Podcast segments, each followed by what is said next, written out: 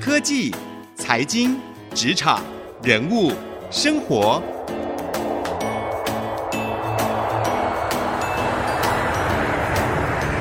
创意领航家。听众朋友您好，欢迎收听 IC 之音主客广播 FM 九七点五创意领航家，我是节目主持人朱楚文。每一集的创意领航家节目，我们都为各位邀请到各个领域的达人、专家或是创业家，来跟大家聊聊在他们的领域和专长当中，他们所拥有的不一样的视野和思维，在职场和生活上面啊，可以给各位不一样的一些想法。那现在呢，我们创意领航家节目不止在广播上面可以收。听，同时每一集的节目我们也都上到 Podcast 和 Spotify，因此呢，也邀请大家可以上 Spotify 或是 Podcast 订阅我们的节目，同时呢，给予我们留言评分。那不管你喜欢这个节目的哪些地方，或是觉得需要改进的地方，都欢迎跟我们交流。那同时，我在每一集节目之后呢，也都会将节目的重点写成采访笔记，放在我的粉丝团，可以上网搜寻财经。主播主持人朱楚文，楚国的楚，文章的文，就可以看到采访笔记，一起来参加我们的抽奖，还有跟我更多的交流喽。那今天呢，我们的节目当中，我为各位邀请到的这一位啊，在文案写作上面，还有内容行销上，非常非常有见解，以及呢有非常好的专业素养，知名的作家郑伟权 Vista。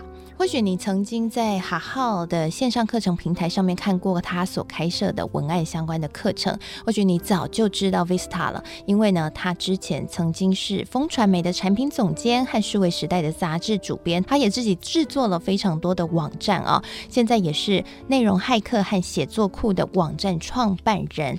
那他最近出了一本书，叫做《内容感动行销》，用 FAB 的法则套公式，就可以无痛的写出超亮点。今今天呢，就要来我们的节目当中，跟我们分享一下，到底他是怎么样可以半小时就可以写出一篇好的文章，然后很快的这个文章就可以带来他所期待的一些行销的效果和改变，以及呢，他到底怎么样去规划他自己的写作的行事力，让写作这件事情还有找灵感这件事情不再那么的痛苦。如果你是常常需要写文案，不管你是行销的企划，或者是在经营公司的这些小编，或者是你今天要创业，你必须要让你的产品可以说一个好故事，而不知道怎么开始。今天这期节目对你很有帮助，我们一起欢迎 Vista。Hello，大家好，我是 Vista，很高兴可以上这个节目。好，很开心有邀请到 Vista 老师来到我们节目当中。其实，在跟老师见面接触之前，我在哈号的线上课程上哦，就已经看到老师的那一堂课已经爆红了。谢谢谢谢，就那个内容写作课，对，哇，真的是卖的很好。因为应该说现在有这样需求的人其实很多，对不对？对，其实这个以前我们都觉得好像毕业之后就可以把写作还给老师哈，可是其实这个写作是很重要的沟通技巧嘛。那我们不管说今天你要销售商品，还是说你就是一个单纯的上班族，你在公司行号里面，你也要写会议记录啊，啊，要做要写 email 啊，所以这些部分都跟写作脱不了关系。是，那老师可以跟我们聊一下，你怎么会想要出这个内容感动行销这一本书啊？这本书当然谈就是内容行销。那内容行销其实它不是一个很新的概念，其实它很久了哈。像我们之前谈那个米其林餐厅，对不对？对，我们每年的那个米其林指南，其实那就是一种内容行销的做法啊。所以其实内容行销应该已经成立很久了，但是在台湾哈，我们很少这样的资讯跟这样的呃论述。一方面我们看到还是比较多在谈数位行销、网络行销，对，或者在单纯谈商品文案。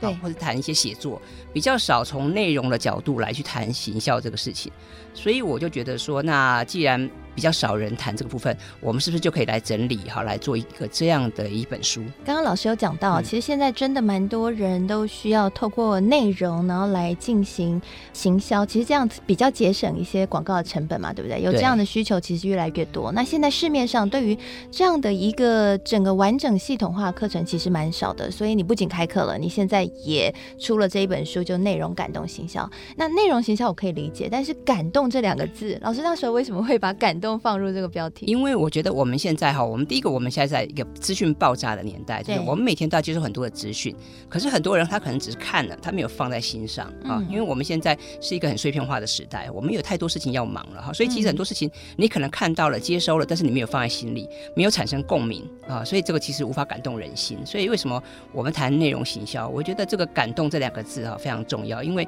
你必须要。进到我们每个人的心坎里，对不对？你要留下那个印记啊，你才能够有一些的这个共鸣。从行销来讲，你才能达到一些效果啊。所以这个感动，我觉得还蛮重要的。老师刚刚讲了一个关键字哦，嗯、就是。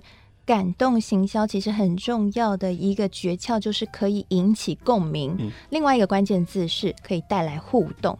所以你自己观察，以及包括写这本书，你整个系统化的内容感动行销的一些守则，你觉得我们到底要怎么样去创造一个可以令人感动的内容，可以足以达到我们行销效果？特别是我们听众朋友如果有这样的需求的话，那我我觉得就是第一个哈，有时候我们其实是为了销售而写作。啊，为了要传达某些理念而写作，这当然是对的啊。但是我觉得我们不妨换位思考，去想一下，我们今天会看我们这篇文章的读者，这个目标受众到底他们在乎什么，想要什么，他们喜欢或讨厌什么？那太多时候我们都是想讲我们想讲的，但却忽略了对方他到底需要什么啊。那我觉得这样子就比较可惜。嗯。所以如果你想要写一篇好的文章，想要写一篇能够被很多人传送分享的文案啊，或是在这个很棒的社群贴文。那我觉得这个部分都需要去注意。嗯，我们过去看太多的商品文案，都是写这个老板想要分享、想要传达的重点，所以我们谈了很多的功能嘛，谈了很多的规格，但是都没有去谈到这个它可以带来的独特价值主张啊，它能够带来的好处啊，哦，它能够解决哪些问题啊，哦，这部分都比较少。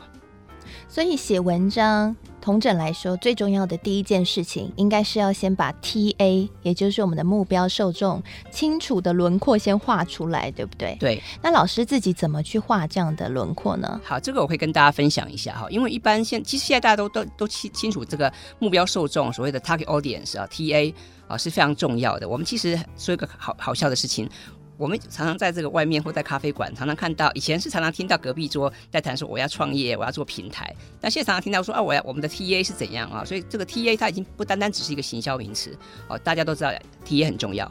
可是 TA 怎么划分呢？那传统这个目标受众的划分，很多人会觉得说哦，那就是分男生女生啊，分年纪啊，他是老人家银发族啊，或者他是这个妈妈族上班族啊，啊，或者是你是住在台北啊、高雄啊这样子来划分。可是这个呃目标受众的划分，其实它应该很细腻的。它应该是组合形态的，它可能不只是说哦高矮胖瘦啊，他是男生女生，他可能包括是他的价值观，包括他的兴趣、他的喜好、他的他讨厌的东西、他害怕的东西，这些东西我们可能都需要一并的去考量。意思是说，你如果能够把你的这个受众想得越清楚，那当然你就越能够为他去设计出好的、能够感动他的文案，或者是好的内容来。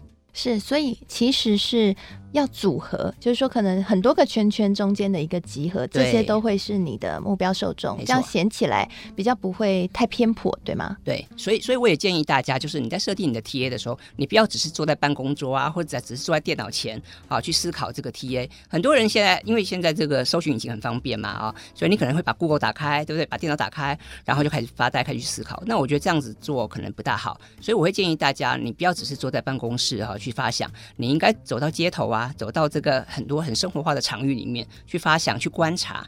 比方说，有些地方它的步调比较快啊，比方说像百货公司啊、便利商店啊这些地方都很值得观察。或者是你可以做一些访谈啊，你可以做一些问卷，透过这些方式，你去了解他们到底真正在想什么。是，所以老师刚刚讲到一个很重要的一个观点啊，就是说写作要写得好，第一点一定要先懂得如何去观察。观察的第一步，先观察可能会看你写作的人，他们长什么样子。对，下一个观察就是，那你又要写什么会让他们感兴趣呢？也就是我们所谓的灵感了。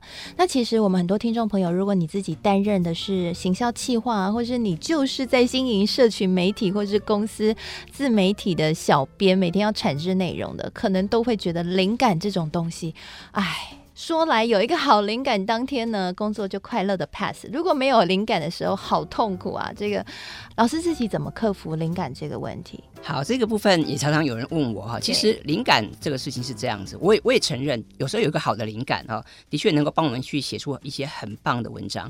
但是如果你常常需要写作，常常需要创作的人，我我会建议你其实借可以戒除灵感，这个就是不要依赖灵感。嗯啊，否则你没有灵感，你会很痛苦。那当然，如果你偶尔才写文章的人，偶尔才写写文这个部落格，那当然无妨哈。那灵感，我我觉得还是有方法去培养哈，去收集哦。那我在这个书里面也有提到一些方法，我可以再跟这边再跟大家分享一下。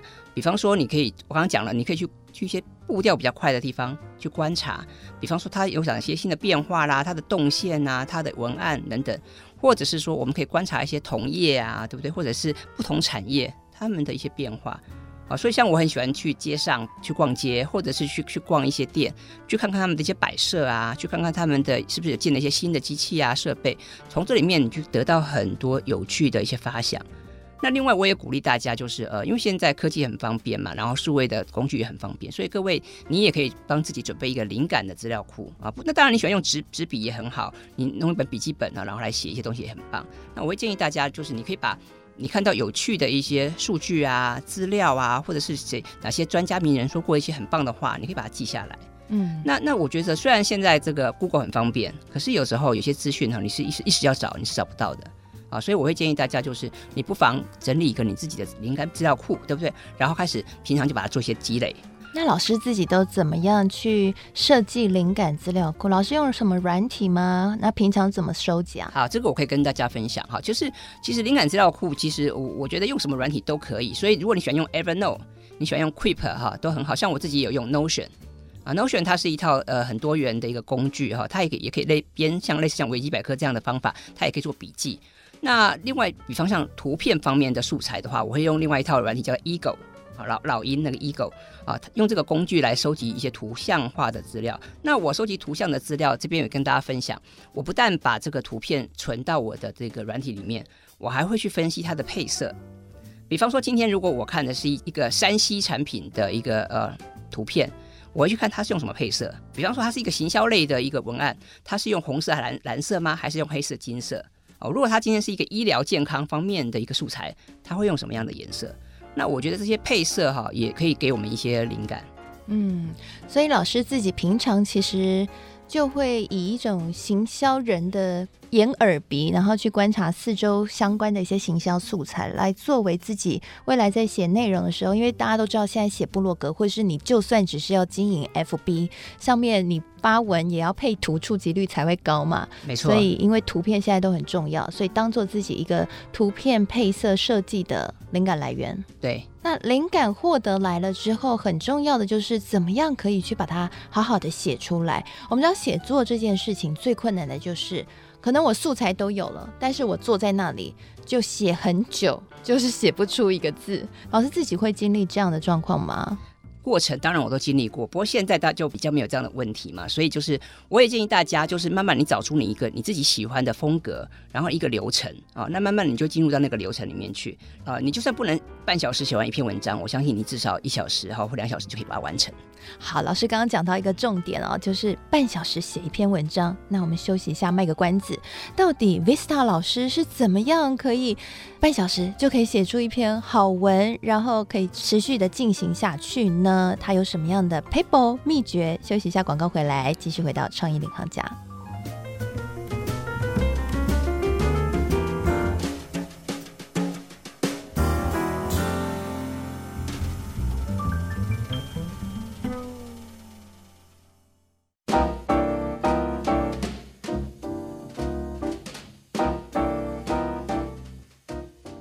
回到创意领航家，今天我们节目当中非常开心，为各位邀请到了《内容感动行销》这一本书的作者 Vista 老师郑伟权老师。他过去呢曾经担任风传媒的产品总监和数位时代杂志的主编。那现在呢不仅是企业顾问、职业讲师，同时也身兼内容骇客和写作库网站的创办人。那刚刚在上半集节目休息之前，我卖了一个关子哦，就是 Vista 老师，你知道他写。文章多久可以写完吗？我们一般人可能要写半天，或是有些人要写到一天，但是呢，Vista 老师半小时就写完了。老师可以赶快跟我们讲一下这个 paper。我觉得整本书我看到最大的亮点应该就是这里，到底怎么样去半小时写完篇文章？老师你怎么规划自己的写作流程？还有克服心魔？好，好，没问题哈。其实这个半小时哈没有那么神奇，但是我的半小时不是只有写作哦，半小时是包括写作、上稿、排版、找图。还有这个贴文啊，因为我们要宣传嘛。嗯、那其实这个半小时是这样来的啊，就是第一个，当然我们要很清楚知道我们今天要写的主题是什么。如果我我以一篇部落格文章为例，我们今天这个要要谈的主题是什么？然后我的观点是什么？我想要跟大家传达或沟通的重点是什么？我觉得我就我们先设定这几个部分，把它设定出来，然后你再去搭配说，那我们的开头要怎么铺陈，跟结尾怎么铺陈？其实一般人哈，你可能有很多想法，但是呢，可能在开头或结尾就卡住了。好，那这边我可以跟大家建议一下，就是我看过很多人的文章，大家都比较习惯开门见山。啊，我今天要谈这个呃社会公益，我就是一开始就讲社会公益很棒，但是这样当然很好，但是你可能后面就有点写不下去的感觉哈。所以我也会建议大家，你可以用不同的方法，比方说，也许你可以用金句开场啊，比方你喜欢你喜欢某一位专家学者，你可以用他的讲过的话来作为一个开场，比方说你可以用这个问答的方法。觉得也是一个驱动大家去集中注意力的一个方法。其实简单来说，就是所有的素材，其实老师平常的时候就已经逐步的累积和配齐了，所以需要用到的时候，其实自己的这个素材库里面找一找，就可以很快的写完一篇文章了。有点像炒菜一样，就是平常都把这个菜都已经配好了，先备好料嘛。嗯，备料备好，所以就是下去乖锅炒一下，马上就是一盘热腾腾、香喷喷的菜。那我很好奇哦，老师，你刚刚说半小时可以写一篇文章，那这个半。半小时写出来的文章的字数是多少个字呢？其实这个没有标准答案。虽然我们现在大家一般来讲，普遍大家都没有太多的耐性看太太长的文章，可是我必须要说，如果真的是一篇好的文章，或是一篇重要的文章，即使是两万字啊，你还是会看完它。所以这个字数不是重点。不过一般来讲，我们如果以部落格为例，它可能是大概八百字到一千五百字之间。啊，所以大概一千字上下是一个比较合适的一个部分，但是也要看不同的载体跟媒体。所以老师，这个八百到一千字是你平常写部落格的文章大概设定的一个字数的一个范围嘛？哈，那我们只要写文章有起承转合，老师这个八百到一千字，你都怎么去分配这个起承转合？还是你自己会有一个什么样的设定方法，把每一个这个？填完，然后就可以快速的完成这个。好，那当然我们谈起承转合嘛，所以如果你最简单的方法，你好像可以把它除以四，对吧？对。好，就是每一段大概两三百个字，哈，这是一种简单的估算。但是因为我常常在教文案嘛，然后我也常常在看大家的文章，我会发现很多人写文章哈，都是会有一点虎头蛇尾。就是开头啊，他会他会铺陈比较多，或者是开头，因为他素材比较多，所以他就写比较多。但到最后结尾呢，他就啊草草了事，或者是觉得哎呀如释重负，我终于写完了，所以结尾都会比较弱一点。好，所以我会建议大家这个，呃，其实每一段的这个字数倒没有一定的限制，但是你要稍微顾及一下头尾呼应，这个头跟尾都不宜太短。嗯，太短的话好像少了一点力道啊。那我觉得这样子，这个谈沟通还是少了一点东西。怎么样算是短？是怎么样算是刚刚好？老师有没有一个字数上面大概？如果如果我们如果我们谈说一一篇文章一千字上下，对不对？对，那我我觉得至少你头尾你要各两百字吧。嗯，好，一百五十字到两百字。OK，啊，这个是一个比较合适的。因为如果你你一一段你都还不到一百次，那我觉得可能我还没看完你的解释哈，那就不见了，这样不太好。不过我也必须再说一下，就是呃开头也不宜过长，而且我觉得我们应该要尽快的进入重点，因为我们现在一般人大家都很忙，也比较没有耐心，所以呢，你今天可能是打开手机在看文章，如果你你很快没有看到重点。你可能就会跳掉了，嗯啊、哦，所以这样也很可惜。那当然，这个东西也跟我们现在我们每个人在网络的这个浏览的习惯有关系。以前我我有个数据给大家跟大家分享，以前我们看一篇文章哦，我们可能会想去思考三秒到八秒，会去思考说我要不要看这个文章。但是现在我们大概只有零点几秒，也就是你一眨眼的这个时间，你就要决定你是不是要看这个资讯。这讲回来就是你的标题跟你的第一段非常重要。你的标题如果不够吸引人。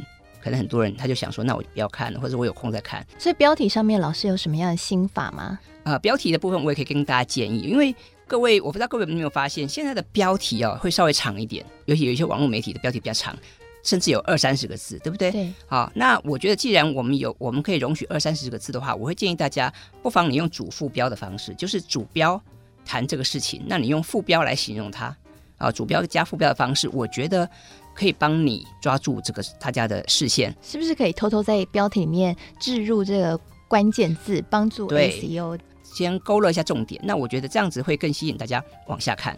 是，那老师会觉得用问句来作为标题会是比较好的选择吗？呃，我觉得用问句，因为它问题嘛，总会吸引大家，还，会。所以用问题来驱动，我觉得是一个不错的方法。不过当然啦，这个你每篇都用问句也是也不太好。是，哎，那老师刚刚有提到一个很有趣的，就是在写文章上面啊。呃，灵感需要平常的累积。那同时呢，在写文上八百到一千字是比较好、比较合适的一个字数。开头和结尾都记得要各留两百字，才不会虎头蛇尾。那当然，老师也有提到标题上面的一些写作的小技巧。那我自己好奇的是，老师你自己都选择什么时候写文章？你有一个固定写文章的时段吗？因为在书里面有提到你的写作行事历，你认为这个写作行事历的拟定可以帮助所有的需要写作的人去克服惰性哦，嗯、还有克服这种找不到灵感的痛苦。那老师自己怎么去规划你的写作形式力呢？如果有听众朋友想要学习，嗯、呃，写作形式力的话，他应该怎么样去开启这个第一步？当然，每个人都有他自己的写作的风格，看他偏好的时间了哈，所以这个部分也要看每个人的状况而定。那以我自己来讲，我是比较喜欢清晨。啊，早上，因为我觉得早上精神很好，然后也比较安静啊，所以你可以能静下心来写很多东西。那至于内容形式力，我也很推荐大家来使用。那形式力大家知道，这个是来定义定你的会议啊，定你的约会的一个很好的工具。那内容形式力呢，各位你可以这个根据活动啊、主题啊，或者是节庆啊、时事，好，我们来做一些规划。那内容形式力一样的，你也可以用数位的工具，你也可以用纸本、用笔记本来做规划，很棒。那举个例子，比方现在十二月了嘛，啊，那马上要过年了，啊，那这个过年的时候，你可能会，比方说，哎，很快你会遇到耶诞节。啊，会遇到过年，那这个时候我们就可以思考一下，我们要写什么什么样的文章，可以做什么样的搭配。我们如果说有个内容形式力的话，其实是很方便我们做一些规划。尤其是现在我们很多人他还经营粉丝团，然后经营 IG，经营很多的社群。那这个时候我觉得更适合用内容形式力来做一些预先的规划，而不是东一篇西一篇。很多时候临时要找找灵感，这样是是没有系统。我们谈内容行销嘛，它其实是一个延续的过程，所以它需要时间的积累。所以这个时候，如果说有内内容形式的话，我觉得会更棒。那我觉得内容形式的，各位如果你喜欢的话，你也可以去下载这个，我有提供这个 template 啊，就是我在书上我有我有提供这个呃模板。那如果我们的听众朋友有兴趣的话，我也可以透过这个节目，我可以分享我的这个我做好的一个二零二零年的这个 template 给大家，那大家可以去下载。好，没问题，老师，到时候我会写一个采访笔记，把今天节目内容的重点，还有访问你的一些心得感想都写在采访笔记。我会把那个网址附给大家。网址的话，我们就会附在采访笔记上面啊，让听众朋友可以很方便的下载。我们非常谢谢 Vista 老师今天来到我们的节目当中。好，谢谢大家，谢谢。相信呢，透过 Vista 老师非常精彩而且不藏私又非常丰富的分享哦，大家呢应该收获很多。那也帮大家整理一下今天谈论的重点，包括了到底怎么样来去制定一个令人感动的内容呢？感动的内容很重要，就是要有共鸣和互动。那在平常的时候就要懂得去累积素材，而且要时时去观察，先找到自己的 TA，然后换位思考去。讲 TA 有兴趣的内容。那如果呢，你觉得灵感啊很难搜集，或者是呢平常就是没有办法静下心来好好写作，也可以学学 Vista 老师来设定一个内容的形式力，帮助自己按表操课。写内容的时候也别忘了哦，在部落格上面八百到一千字是最好的选择，不要虎头蛇尾，前后都要各两百字。提供给所有听众朋友参考喽，希望呢这一集的内容可以对各位在平常写作上面可以非常的有帮助。谢谢您收听今天我们的创意领航家，我们下次再会喽。